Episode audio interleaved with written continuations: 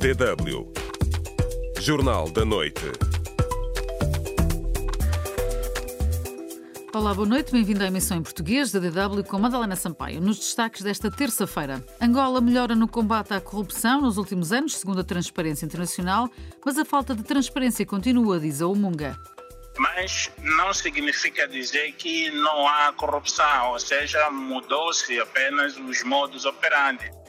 E três anos depois das mortes na vila angolana de Cafum, o inquérito prometido pelo governo ainda não foi feito. Não há qualquer tipo de responsabilização para a pessoa que deu vazão e que fez com que determinadas pessoas perdessem as suas vidas. Primeiro-Ministro Benjamin Netanyahu diz que Israel só vai parar na faixa de Gaza quando conseguir uma vitória absoluta. São temas que desenvolvemos já a seguir. Não saia desse lado. Mais uma vez, boa noite. Nos últimos anos, Angola tem registrado melhorias no combate à corrupção e ocupa agora o lugar 121 no atual índice de percepção da corrupção entre 180 países e territórios analisados, anunciou esta terça-feira a Transparência Internacional. Segundo a organização não governamental com sede em Berlim, Angola adotou medidas anticorrupção que aplicou para recuperar bens e ativos roubados e também responsabilizou os alegados autores através dos sistemas judiciais. Em entrevista à DW, o coordenador da ONG angolana Omunga reconhece que tem havido mudanças, mas diz que a corrupção continua a existir. O que mudou foi o modus operandi. João Malandivindel lembra que continua a não haver transparência e não se sabe onde está a ser aplicado o dinheiro recuperado.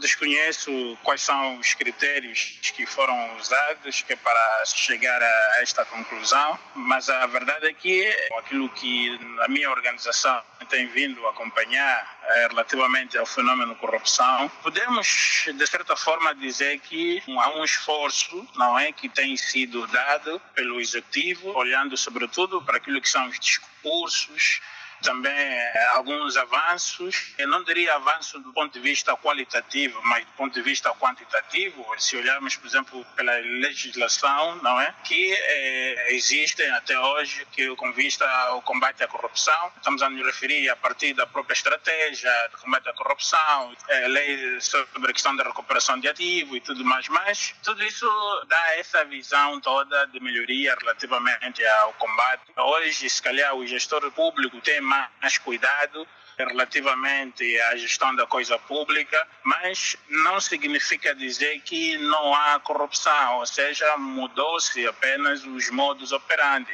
Esta política de João Lourenço de combate à corrupção está a ganhar um novo ímpeto com ações concretas de recuperação de ativos, como referiu. Temos também o caso contra a empresária Isabel dos Santos. Na semana passada houve também um elogio dos Estados Unidos ao combate à corrupção durante a visita de Anthony Blinken a Angola. Acha que também há aqui uma tentativa de certa forma agradar ao Ocidente?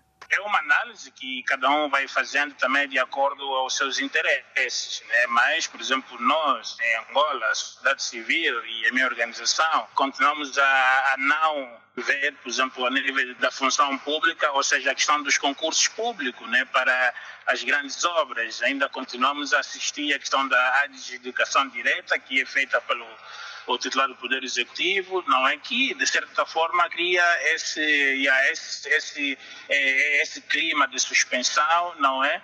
é? que há muito temos vindo a bater. Mesmo, por exemplo, mesmo a questão da, da própria recuperação de ativos, quer dizer, até hoje, embora se sabe, por exemplo, quanto é que se recuperou, mas, por outro lado, não se sabe como é que está a ser gasto esse, esse recurso, tudo aquilo que foi recuperado. Eu acho que eh, o combate à, à, corrupção devia, devia ser vista de forma, digamos assim, muito mais inclusivo, não é? De maneiras em que todas as forças vivas da sociedade pudessem, digamos assim, ter uma opinião, ter uma palavra relativamente a, a, este, a este combate, não não é que nós sabemos que a questão da corrupção ela está enraizada não é a nível das instituições. São mudanças que são anunciadas, mas depois não se refletem no terreno, no dia a dia das pessoas. Os angolanos também querem sentir que de facto a luta contra a corrupção está a ser aplicada nesse momento, a forma como tem se abordado a questão da corrupção, de certa forma,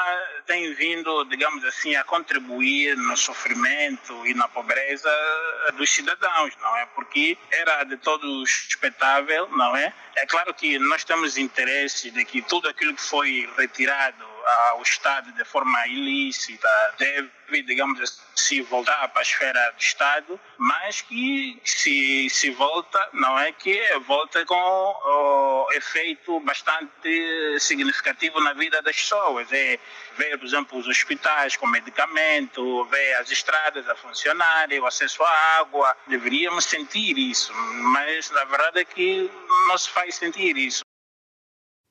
Ouvimos uma entrevista com João Malavindelo, coordenador da ONG Angolana Omunga, sobre o índice de percepção da corrupção, hoje divulgado pela Transparência Internacional.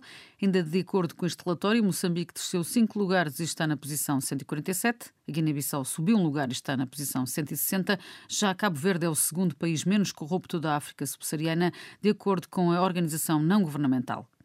No dia a dia, será que se sentem os efeitos deste combate à corrupção? É precisamente este o tema da nossa pergunta do dia. Carlos Ramalhete responde que não, particularmente não sente os efeitos do tal combate à corrupção. Os gestores públicos, diz, ainda estão cheios de vícios e com a difícil vida que todos atravessam só piorou o nepotismo e o favoritismo. Nelson Nuhongo considera que esta informação divulgada pela Transparência Internacional é muito favorável ao Partido do Estado, mas não é verdade. Já sabe que teremos mais comentários no final desta emissão, ainda vai a tempo de participar também neste debate pode responder à pergunta do dia no Facebook da DW África. facebook.com barra DW Português. Estamos à espera das suas reações.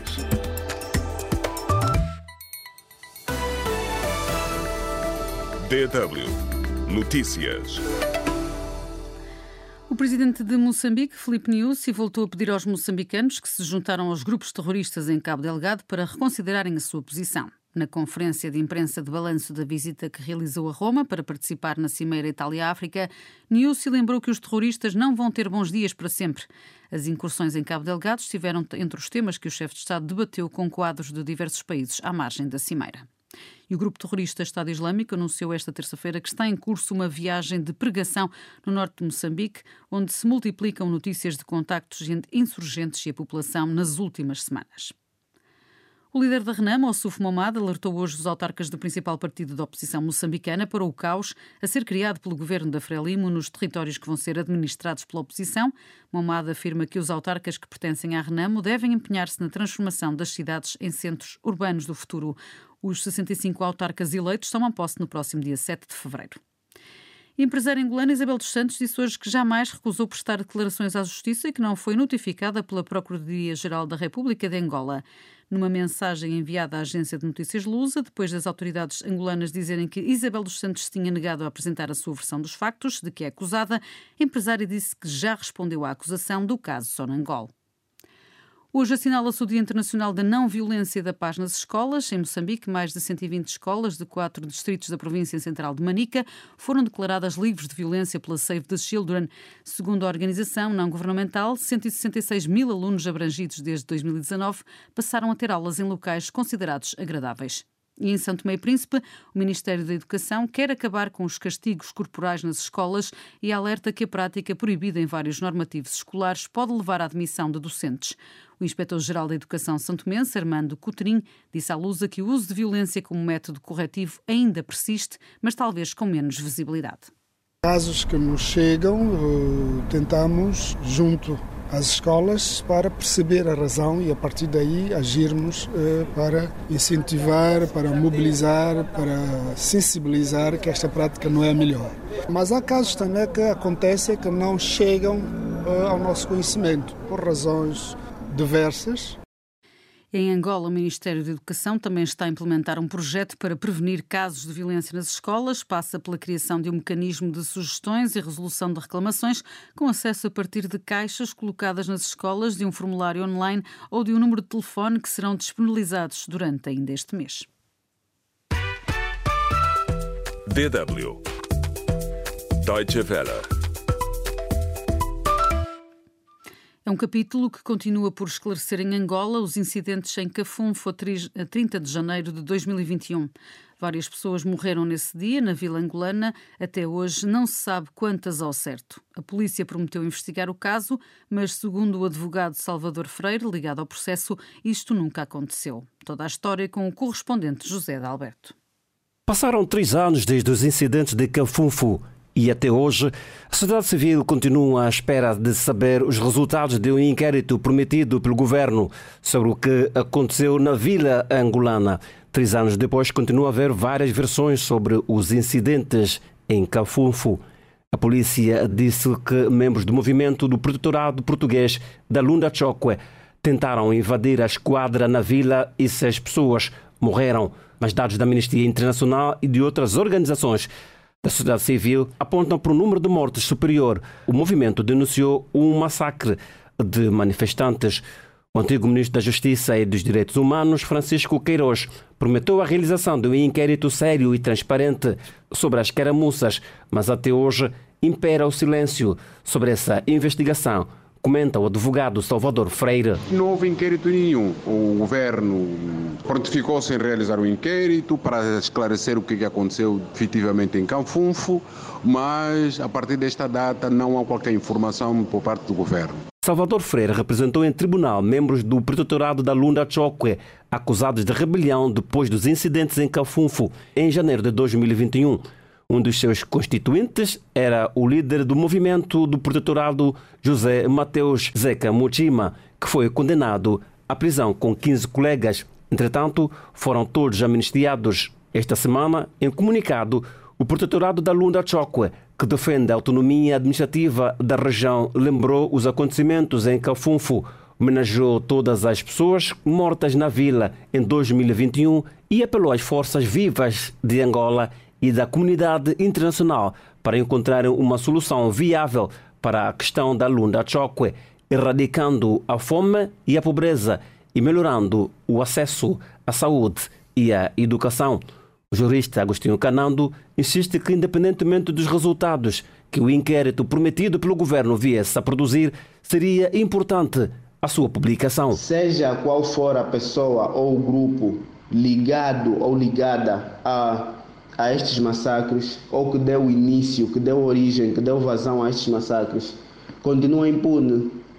Ou seja, não há qualquer tipo de responsabilização para a pessoa que deu vazão e que fez com que determinadas pessoas perdessem as suas vidas. É preciso conformar esses números com os relatórios o movimento do protetorado português da Lunda Chokwe diz que 106 pessoas foram mortas em Calfunfo em 2021, comenta o advogado Salvador Freire. Foram feitos relatórios paralelos e infelizmente também acabou-se por não se realizar aquilo que se esperava do inquérito profundo, dos acontecimentos que aconteceu em Calfunfo, das mortes que houve. Na altura, o maior partido da oposição, a UNITA, também apelou à criação de uma comissão parlamentar de inquérito para falar sobre o que aconteceu em Cafunfo, mas a iniciativa não foi avante.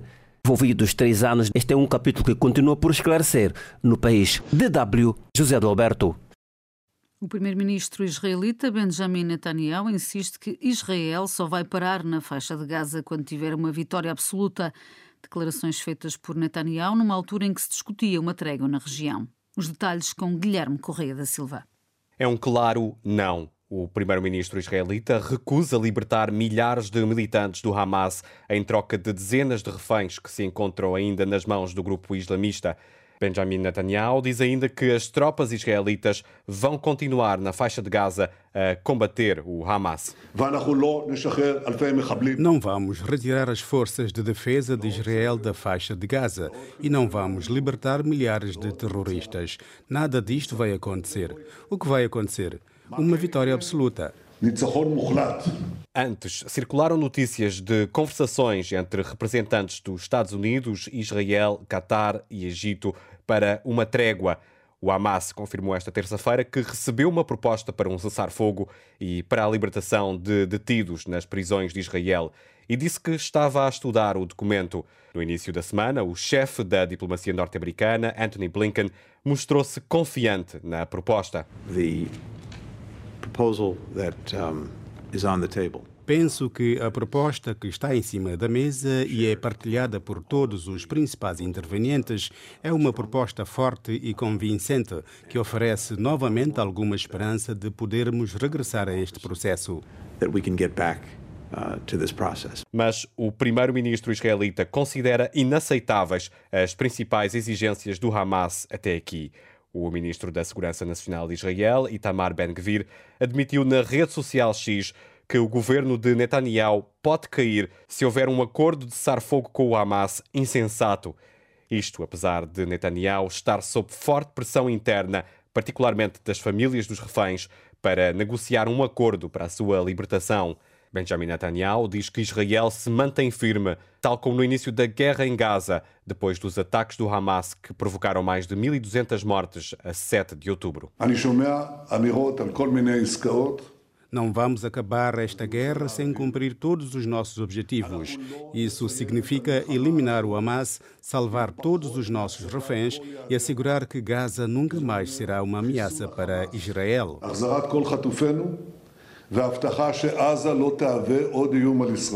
Essa operação não se circunscreve à região de Gaza. Esta terça-feira, mais a norte, na Cisjordânia ocupada, operacionais israelitas disfarçados de civis e de pessoal médico entraram num hospital e mataram três militantes do Hamas.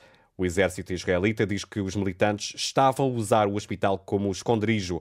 O Ministério da Saúde palestiniano condenou a invasão e pediu à comunidade internacional para pressionar Israel para parar as operações em hospitais. Guilherme Correia da Silva, DW. DW Notícias. A União Africana apelou hoje à conjugação de esforços para preservar a unidade da Comunidade Económica dos Estados da África Ocidental após o anúncio da saída do Mali, do Burkina Faso e do Níger da CDAO também pediu a intensificação do diálogo entre estes três países e os dirigentes da organização regional. Hoje, o ministro maliano dos Negócios Estrangeiros defendeu a necessidade do Mali, do Níger e do Burkina trabalharem pelos seus próprios interesses livres de influências externas prejudiciais. Na África do Sul, residentes de localidades costeiras perto da cidade do Cabo foram hoje retirados das suas casas devido ao alastramento de incêndios florestais. Os fogos nas montanhas circundantes continuam sem controle pelo segundo dia. Não há registro de feridos, mas cerca de 95% de uma reserva natural próxima já ardeu. Os rebeldes úteis do Iémen avisaram hoje que estão preparados para manter confrontos a longo prazo no Mar Vermelho contra os Estados Unidos e o Reino Unido, países que lideram uma coligação para responder aos ataques na região. E o presidente dos Estados Unidos, Joe Biden, anunciou hoje que o seu governo já decidiu como vai responder ao ataque de domingo contra o exército norte-americano na Jordânia, mas não deu mais pormenores sobre esta reação. O ataque, reivindicado pelo grupo Resistência Islâmica, matou três soldados norte-americanos e fez cerca de 40 feridos. E na Taça das Nações Africanas de Futebol, CAN 2023, o Mali derrotou hoje o Burkina Faso por 2-1 e Marrocos ainda tem hoje pela frente a África do Sul.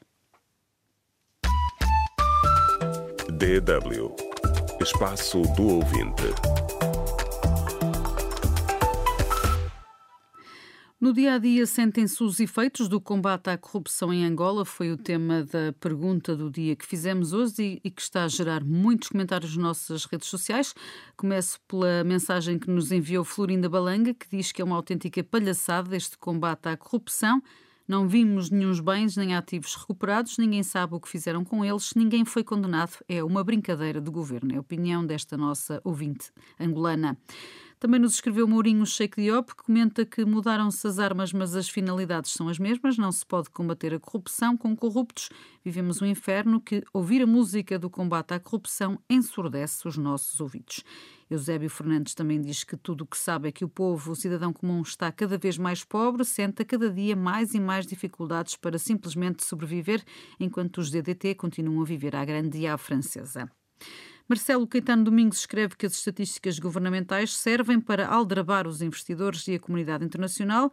Nós, os angolanos, diz, não sentimos qualquer efeito positivo fruto da governamentação do MPLA de João Lourenço. Pedro Matias Luís também diz que o mais importante para os angolanos é combater-se a pobreza. Esse tal combate à corrupção, diz, é para receberem dinheiro em alguns eh, países para se endividarem, entre outros. Fernando da Silva Ferraz diz que também não sente nada de combate à corrupção em Angola e gostaria que a DW fosse mesmo perguntar aos jovens aqui nos bairros de Luanda o que acham em relação a este tema. E é o ponto final no Jornal da Noite. Muito obrigada a todos os ouvintes pela participação. As emissões voltam amanhã de manhã. Boa noite, bom descanso.